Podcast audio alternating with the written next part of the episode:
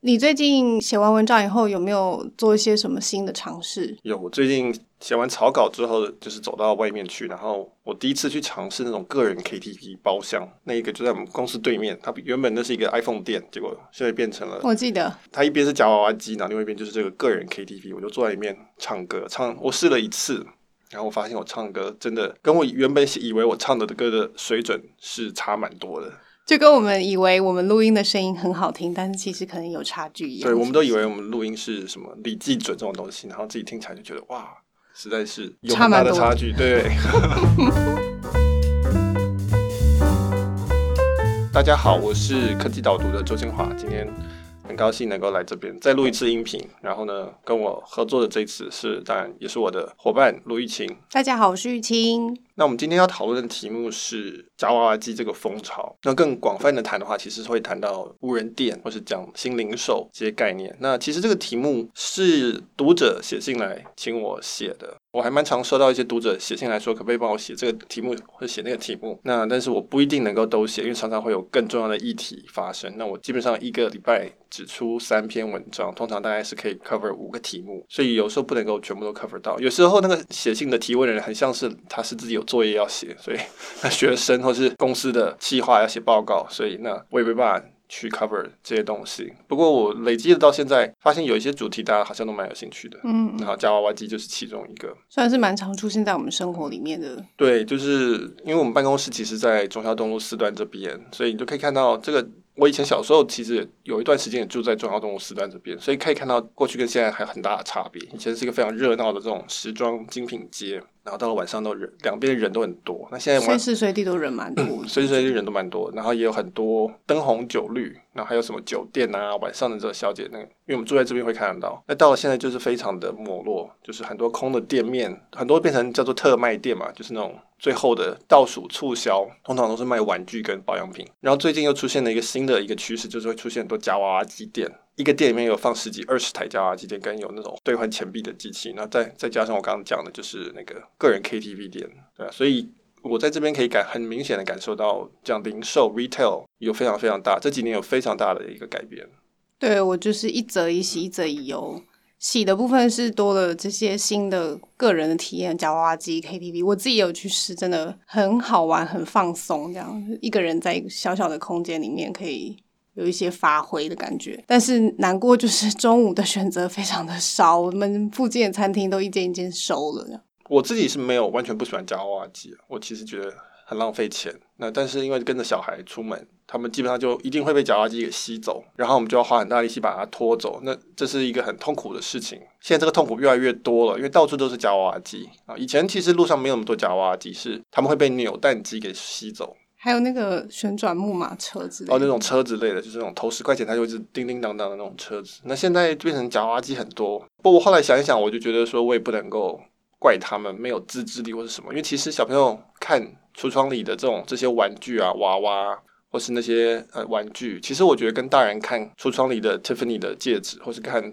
保时捷的汽车，其实那个想法都是一样，就是觉得里面东西哇闪闪发亮，很想要要有，就觉得说啊好，我小时候也是这个样子，我可以理解。虽然我很很我不喜欢这些店家把这些玩具放这么多，而且都在放在很低的位置，专门要吸引他们，但是我也可以理解了。对，台主很用心哎。对，那我为了写这篇文章，我就去研究了到底啊、呃、这个夹娃娃机为什么会会会盛行嘛？这基本上不是我常碰的科技类的题目，然后我就去收集资料。然后我发现，其实最有趣的地方是在于说，它的经营模式其实是一个分租的模式。我不知道这是不是其他国家，因为夹娃娃机其实在日本、在中国都非常风行。但是在台湾看起来的做法是说，会有一个人去承租那个店面，这个叫场主。然后呢，他再去买这些机器，然后再把这些机器分租给不同的人。那这些人叫做台主。他不见得分租，他也可能是直接是拿别人的钱，然后由台主的钱去买这个机器，放在他的这个店里面。所以你一个场主里的店里，假设有二十台绞娃娃机，这每一台绞娃娃机可能都是分属于不同的台主的。那台主的工作就是要去补货。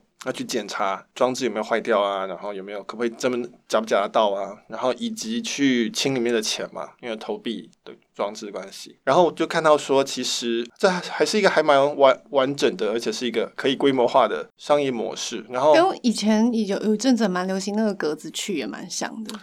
就一格一格，每个人可以放自己商店想卖的东西在里面。对，其实格子去跟这个，其实它我它的创新是其实在同一点的。我在文章里有提到，这其实是一种房地产的创新。我在文章里用了一个专业名词叫 unit economics，就是单位经济的概念，就是说它把一个原本销售的单位切小。会这个就造成说，原本没有办法参与这个市场的人可以参与这个市场，它不见得是比较总体来说，它不见得比较便宜，但是事实上它可以让更多不同的人进来参与，因此会扩大这个市场。那在这个例子里面，就是说中孝东路四段店面本来就不是一般人可以租得起的啊，你你如果去看现在还存在店面，也都是要一定的资本额才能够租得起的。那但是因为他们透过这种把一个店分租成这么小的一个柜的一个概念，就变成是这些。每一个人都可以自己变成一个小小的承租户啊，虽然它只是承租一个机器而已，因此就造成了这个为什么这个热潮会这样蔓延下去，就是因为其实这个门槛很低。我不知道它这个到底总体来说有没有赚钱，还是说，说台主吗？呃，我说夹娃娃机这一整件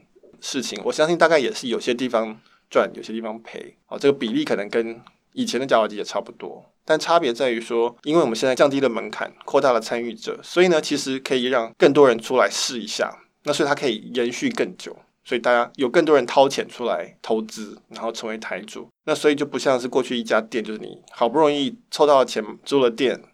开下去，然后成本非常高，风险很高。万一你没有赚，你就是很快就倒掉，就收掉了。那现在变成是说，我是一个台主，我如果做不下去，或者我没兴趣，我觉得这利润太低，我只要找到另外一个台主来接就好了。这整家店还是可以继续营运。那事实上，那个厂主二房东他收到租金，搞不好比他以前直接承租给一个化妆品店要多。嗯，那但是因为他拉低了这个创业的门槛，呃，我们就看到这个这个非常的蓬勃发展的状况。对啊，在你的那个文章里面也有提到说，其实你看到的那个夹娃娃机隔壁就是另外一台自助红茶牛奶店嘛，对不对？对，其实如果我们仔细看的话，其实这种模式很多，夹娃娃机只是现在最突出的一个。其实过去我们有拍贴机，我们有刚刚讲的这种个人 KTV，我们也有自动贩卖机。然后还有很多类似的这种，还有以前还有那种捷运站，我不知道捷运站是火车站，你投钱可以按摩，那个椅子会帮你按摩。嗯，就机场很多啊，机场也很多。当然最传统的自动贩卖机嘛，投钱给你饮料，这其实都是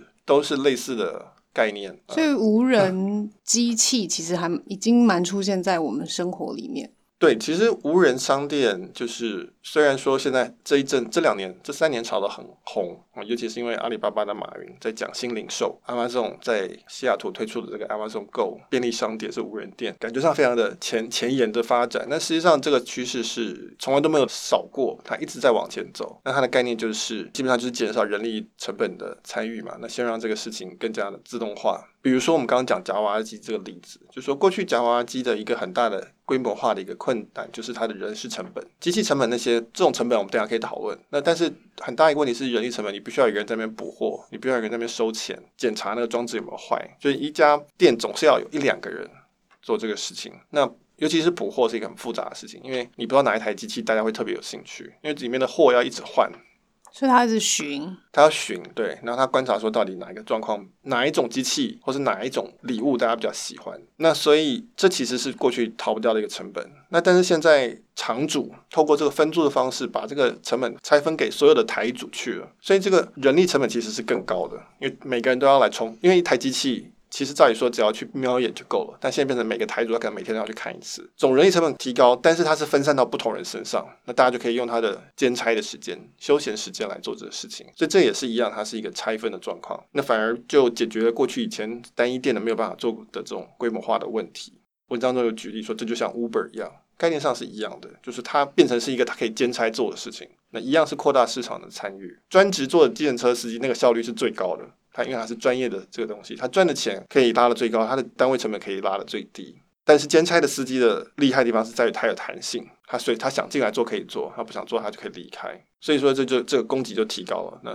会会让这个事情可以转得下去。还有一个夹娃娃机造成的一个创新，让这件事情可以发生的其中一个原因，我在文章里面倒是没有写到，是我刚才讲的这个货品要新的这个问题，你要有新的娃娃。比如说，最最近旅行青蛙很红，你就要能够出旅行青蛙的青蛙，而且不能够太差的水准。那这个也是过去规模化的一个很困难的地方，就是说，因为我就是一家老板嘛，我不可能有能够取得那么多种来源的货的这个通道，所以有时候可能这个时候今天很红，比如说自拍棒，明天可能很红，旅行青蛙的娃娃，后天可能很红，这行动电源，那他都要去去能够找这些最新最红东西放上去。换句话说，在背后的这一个通路产品的这个这个来源通道是要很畅通而且很广的。那这个其实过去是没有这样子的架构在后面，所以我是一个台主，我可能啊，我是一个场主，我可能就是守这几家通路上，他们给我什么货我就上什么货。如果他给我的货不够新、不够红，那我就要骂他们。但是也不知道能不能办得到。那现在差别是什么？现在差别是我们有网络。现在差别是所有人都在做电商，所有的货在网上看得到，你要去哪里叫都可以叫得到。那所以换句话说，这个是在背后的这个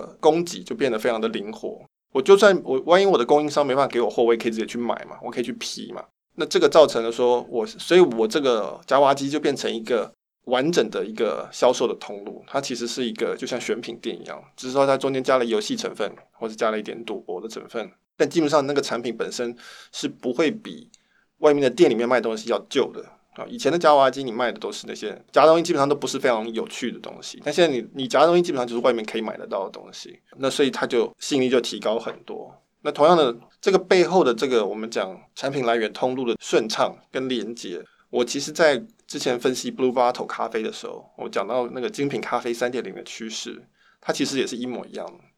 就我们台湾为什么有这么多？现在有很很多很棒的咖啡店，都有单品咖啡，什么什么来源，什么什么来源。那这个都是因为我们现在有网络的关系，它所以我可以知道 这个咖啡是一直溯源到哪个地方去，因为这中间大家都是网络交易，而且我可以很快的换。那以前在没有网络的时代，是基本上是不可能的。你就是认识一家供应商，那他给你什么，你就卖什么。那所有的供应商他都有量的基本要求，所以你如果太少的量，他也没办法做这个生意啊。现在但现在都没有这个问题了。某一个单一来源的农场，反正台湾我只要各地有一两家店，一两千加起来那个那个需求就足够了。理论上我可以自己卖给这些店，我不用再透过一个很大的中盘商或大盘商。那所以这个是我们看到选择越来越多这件事情是网络的特色。那过去是网络上你可以看到电商的选择比实体店面要多很多，那但是这个现象的反过来意思就是实体店面的选择也可以变很多，因为它只要串接到网上就可以了。所以这个是我在文章里面没有提到，但是也是同时为什么其中一个理由说为什么现在夹娃娃机其实它是有吸引力的，就是它可以夹的东西非常多样性，而且品质都非常好，竞争激烈。对啊，不然的话为什么你会跑去夹嘞？我知道你有在夹这个东西。从大学的时候就有人不不停的 跟我切磋，这样我我很喜欢看别人家，倒是真的。而且我发现你现在到 YouTube 上面啊，然后可能也是因为我个人的偏好关系，YouTube 一定会喂你喜欢看的东西。你会看到非常多夹娃娃机的各种攻略，就是有什么甩爪啊，什么各种技巧或方式，然后还会去分析说不同的机台，然后应该要要怎么抓不同的。娃娃应该要怎么应对它？怎怎么把它成功的抓到？这样可能就不是一、嗯、一蹴可及的，你要有渐进的，就像打撞球一样，你要一步一步去算的什么这种。然后还有就是，你文章里面有提到，也可以直播嘛，就有点像运动竞赛一样，我不一定要到现场去，然后我也可以在线上，然后看人家讲，一样还是很有快感。对，不过我我想先提一下，我在 YouTube 上面看到都是 TED 的演讲跟一些知识性的内容，怎么我不知道为什么不是不是写作课吗？我不知道为什么我的推荐都是这么有知识涵养的东西，但是你的推荐是，对，我比较跟年轻人可能比较接近一点吧。赢得夹娃娃机？不过对你说的这一点还蛮，其实是很重要的，就是说我也比较喜欢看人家夹。我也喜欢，因为我自己夹的很烂，我也不是那种很会操纵摇杆、操纵很好的人，所以我也比较喜欢看人家打电动。我也不是这么喜欢自己打，因为这边我基本上我自己打，尤其是那种那种 first player 的，就是第一视角的设计游戏，我马上就头晕。那但是看人家打很过瘾。那其实这个是现在的电竞转播的一个利基，跟所谓的直播的利基。那在你如果再看广一点，这就是社交的意义。那所以我在文章里面其实一开始。其一开始我其实是在这讲说为什么会有这个需求出现的。我们刚刚前面讲的都是供给面，就是说技术上的进步以及商业模式上的进步，让这个夹娃娃机可以发展得更大。但是我们没有提到需求的部分，为什么人们想要玩夹娃娃机？那其实我能够想到的理由，而且我我不知道这是不是完整的答案呢？哈，但是这是我能够想出来的理由，就是说，呃，我们前面提到的中孝东路四段这个店面很空的的问题，就是说我们现在有个真空的状态，我们的实体零售其实现在有个真空期。大家不知道实体店面该提供什么东西，因为要买东西去网络上买就好了。对，因为因为基本上网络的选择最多嘛，然后价钱通常也便宜，而且可以送到你家里，它货往你家走，而不是你要去找货。那所以这个时候大家会觉得传统的逛街是一种是一个非常累而且非常没效率的事情。那这个没有错，尤其我是男生，所以我没有非常喜欢逛街。但是逛街的确是有它社交的意义存在，它有它有它的开快乐的地方，然后它是一种。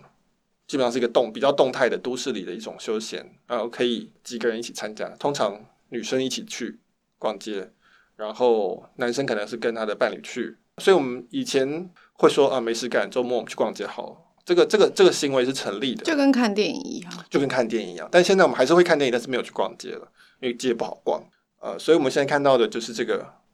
呃，所以实体零售的真空啊，现在我们会做看到留下来都是体验类的东西。我讲按摩、吃饭、去看展、去看某某市集啊，现在有无各种市集跟各种展览，都是为了提供体验，因为它还是一个多人社交的一些行为。但是那些空的店怎么办？就还是要东西放进去啊。那所以夹娃娃机就冒出来，就是说它有一点点社交，尤其是你看小朋友、学生，其实蛮。我们这边有个学校嘛，所以我们去看他放学的时候，其实会看到很多小朋友一起围着玩。那这就是一种。小朋友需要玩嘛，我们大人也需要玩。然后我刚刚讲了，他的产品，他卖的东西并不是旧的东西，是好的东西。那其实大家也愿意去买，他有这种体验的部分存在。所以这个是需求端会出来的。那需求端的进一步就是像线上的去社交，就是直播。所以为什么大家喜欢看直播？就是因为他想要属于一个团体里面一起在做一件事情。我不管是看电子竞赛，就像我们一起去看棒球一样。或是我们在看正美好了，假设那那也是一种社交的互动。那所以，我后来去搜寻这资料，就看到中国的蛮多这方面的新创，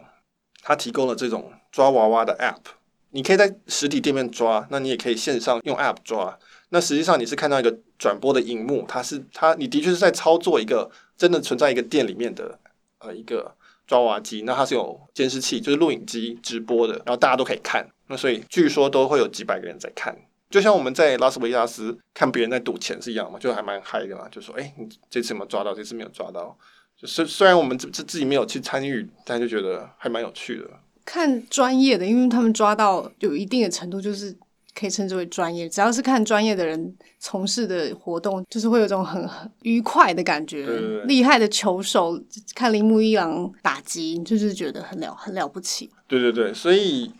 我我觉得这个还蛮，就就是这个就已经是可能是超越了我们实体的过去的零售，而是再进一步的有了新的状况。就是说，我不只是跟我的朋友一起逛街，这我们假设抓娃娃夹娃娃机是一种逛街好了，我不只是跟我的朋友一起一起逛街，而且我是跟不认识的人好一起来参与这个事情。所以我可能，但我们同时都爱好夹娃娃这个活动。对对，我们至少能够理解中间的乐趣在哪里的。对，彼此某种程度上是了解的嘛，不是完全不认识，就是。对啊，所以你看，网美直播，那他们可能就是直播，他们去吃个饭，或者是唱 KTV，或是这 By the way，我都不知道哈，这都是看人家讲的，我自己都没有看过任何这种网美。记忆力好好。对对，我记忆非常好。那你其实就是好玩，就是看人家在做这个，你就可以。虽然你还是很宅，在家里只是在滑手机，但你觉得你好像出门了，那其实这这就是社交嘛，所以。呃，不过说话说回来，我其实还是的确是不太确定夹娃娃机这个风潮到底可以延续多久。嗯，因为可能我自己没有非常的喜欢这个东西，所以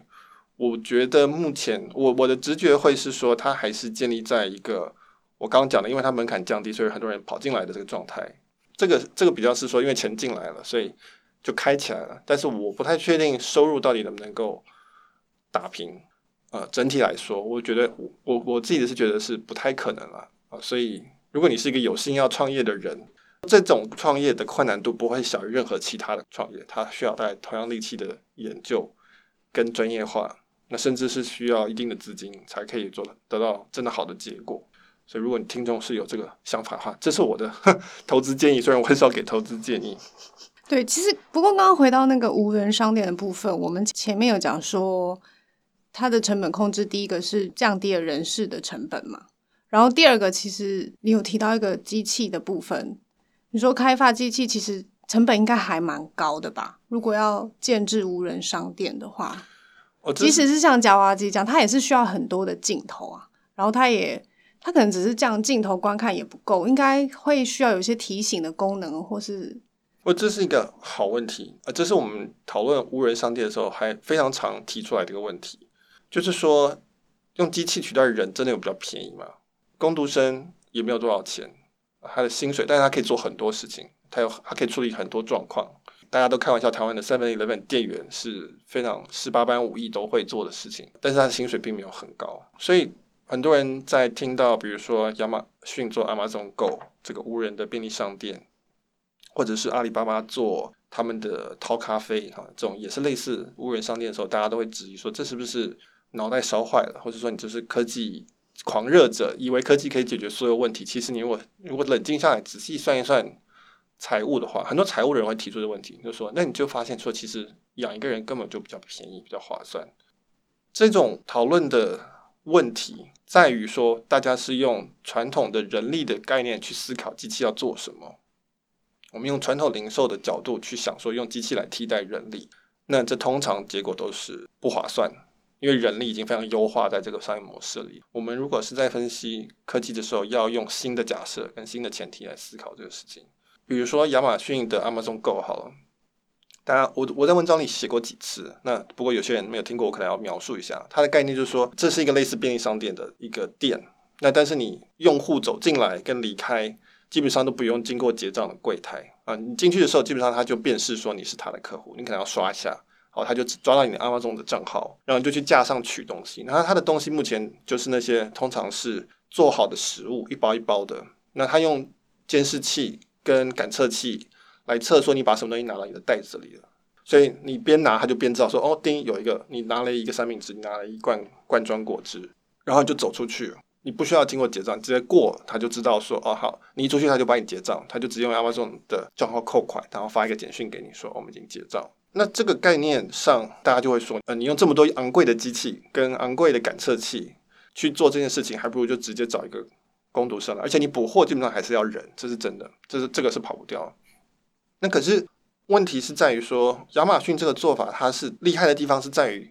第一个，它当然降低这个摩擦力嘛，哈，所以你你赶时间的人，或是你就不想要跟人家在那边排队去结账，对人来讲，这个觉得这非常吸引人。如果有两家这种店，一定是选这家进去。那再来就是说，最重要的地方是在于他有你的个人账号，他一进来他就知道你是谁，你买过什么东西，所以他可以做各式各样的个人化的的事情，他可以推荐。他可以进来的时候就在你的手机荧幕上或是电脑荧幕上面说，哎，我们今天有什么特价，你可能有兴趣。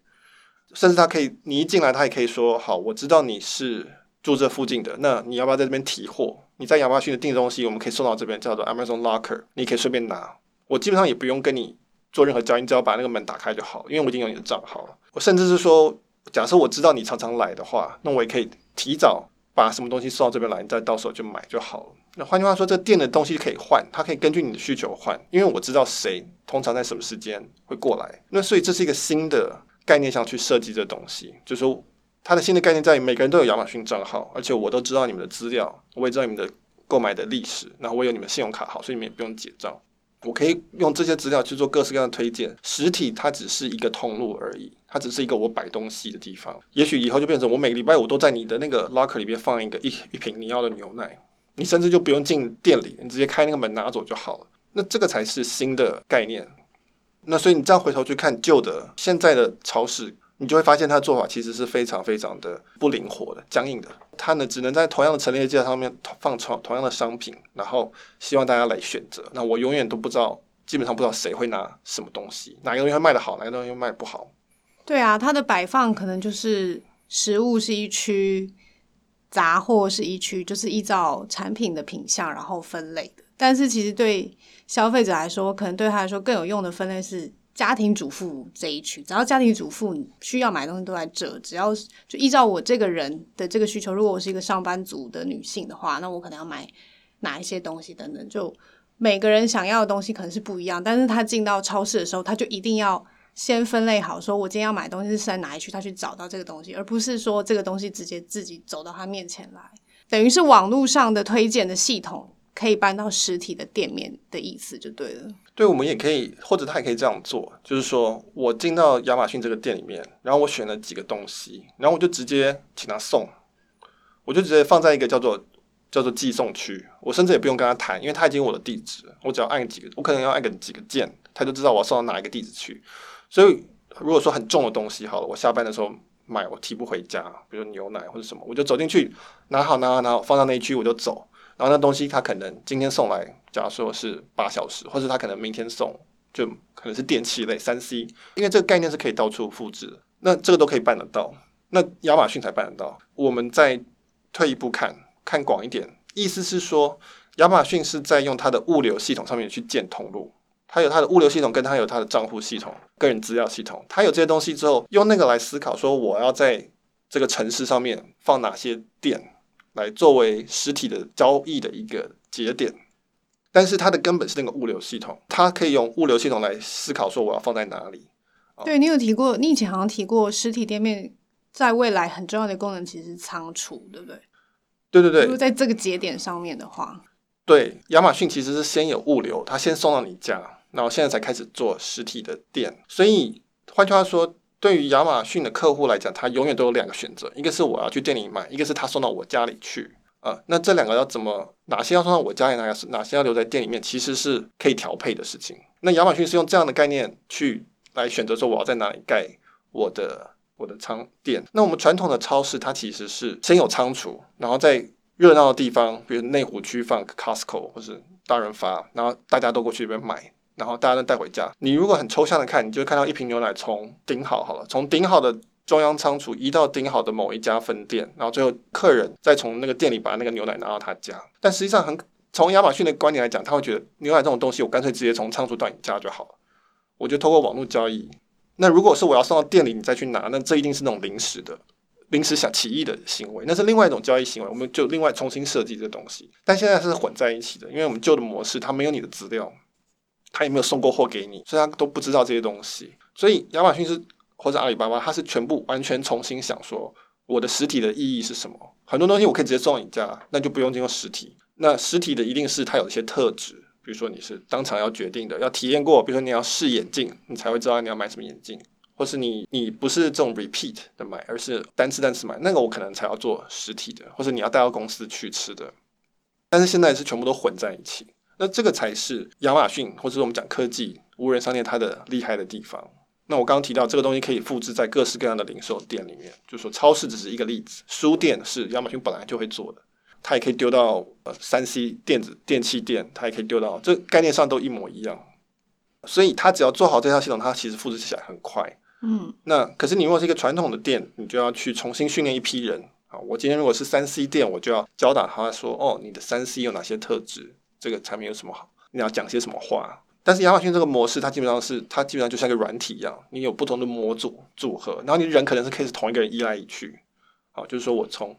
超市啊，事实上那个店可能都是复合型的，啊，它可能也不叫做超市，跟它也不可能也不是分成超市跟书店，可能更像百货公司，可能更像百货公司，呃，或是更它可能，或是反过来，它可能就像更多一间间的小店，嗯，自动店，好，就像我们今天的主题的无人店的这个概念。然后可能店员就是临时像 Uber 司机一样调进来，因为基本上它是一个软体在运转这个模组，那个人只要照着他的那个模组的 instruction 去补货给你移动就好，这可能也不需要非常专业，不不需要今天的 Seven Eleven 店员这种十八般武艺都会的东西。那所以它的规模化的可能性以及它的成本结构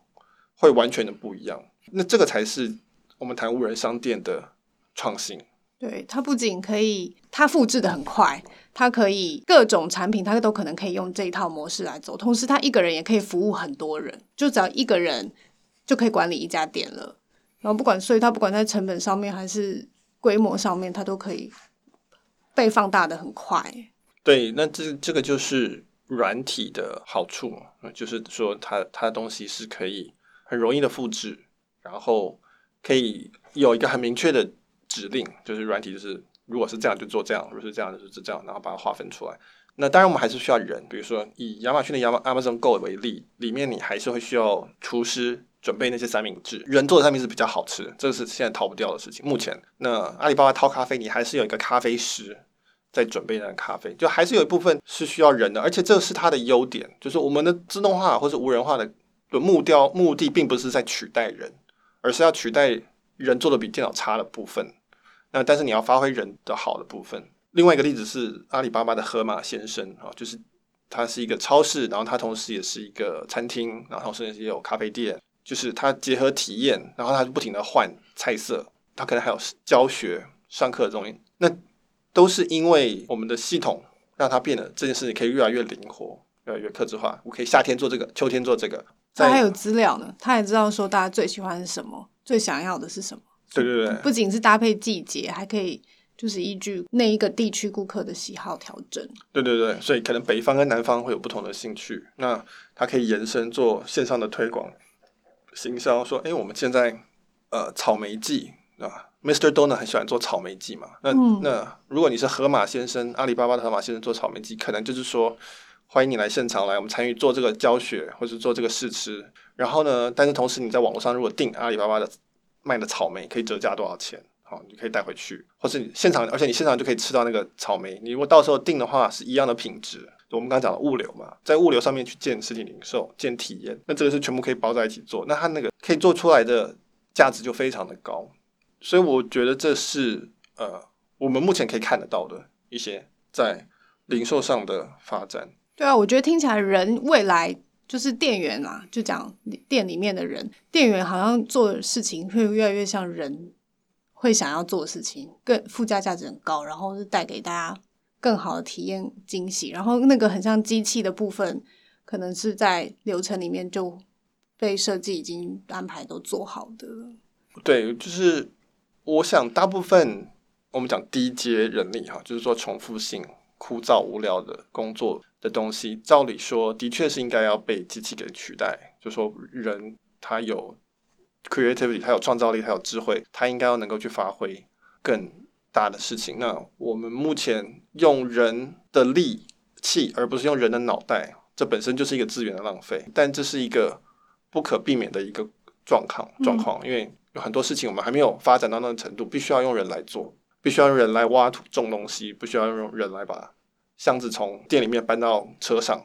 并不是因为人最适合做这件事情，有很多动物或者很机器也比较适合做，但是目前我们还没有设计好，这中间有一些落差，所以。理想上当然是觉得是科技会让创意跟智慧这种极其不可替代的价值会变得越来越高，没有错。但是不是每个人可能都有找到这样价值，是因为这个变动不不晓得有多剧烈。对，那我们的教育跟不跟得上？我们上一集讨论过，我们的教育基本上就是在制造工厂里的这种单一螺丝钉的这个概念。目前的它的体系还是，那如果做出了螺丝钉，那是现在他要的不是螺丝钉，他是要的是一个。一个一个灯好了，我们就讲它一个发光的东西，那怎么办？那所以理想是美好的，但是过渡期或是转变都是痛苦的。对，听起来好像是到那个所谓很理想的阶段，我不觉得那一定要到很理想。如果那个人一直不停在做创意类型的事情，是很累。你应该心有戚戚焉吧？每天写文章的人，所以他不一定是。就是不一定只有快乐的那个层面，但是可能听起来无可避免的会慢慢的往那个方向发展去。不过比较关心的还是我们现在自己现在的生活里面，实体店面会出现什么样子的变化吗？我的预测就是说，体验实体的呃王牌就是体验，所以我们会看到越来越多体验的东西留下来，然后要去发展这个东西。那不是体验类的事情，基本上不应该在实体做。呃，所以我刚刚前面讲的按摩，为什么现在有这么多的按摩店？美甲店、美甲店，各式各样的理发店，这种还是就你需要人与人接触，你需要去花一点时间放松休息的东西啊。医院跟诊所，这都是体验，对，非常克制化的东西。所以我们应该是是说，在零售的部分，在实体部分会看到，呃，如果是要打发时间的话，会看到更多强调体验的。活动，如果你有兴趣创业的话，这个是一个最重要的领域。然后呢，所谓的 commerce 就是 e-commerce，所谓贸易商贸的这个部分，卖东西的这部分，它在实体上可能就是带着来的。就是说，你体验完了之后要不要买？那我买的话，我可以送你一架。但是我知道你你试了我们的瑜伽课程，要不要买一个瑜伽垫或是什么？这个它大概 commerce 的部分很大部分会应该应该要在。网络上解决，或者说它应该是非常资料化的、非常个人化的东西去解决。我觉得这两个大概会是在零售上面的比较明确的发展的方向。好，那我们今天这篇文章我们一样有提供试阅的管道，所以大家只要在我们的链接里面，然后点进去，你留下你的 email，一样可以看到今天的这一篇文章。然后，如果你喜欢 Podcast 的话，希望让台湾有更多人做 Podcast 的话，就欢迎你在不管是 SoundCloud 或者 Podcast 上面帮我们啊按赞，或是留言，或是在评分的时候给五颗星。那呃这样我们就知道有很多人喜欢听 Podcast，我们就会继续做下去。是，好，谢谢大家，谢谢大家。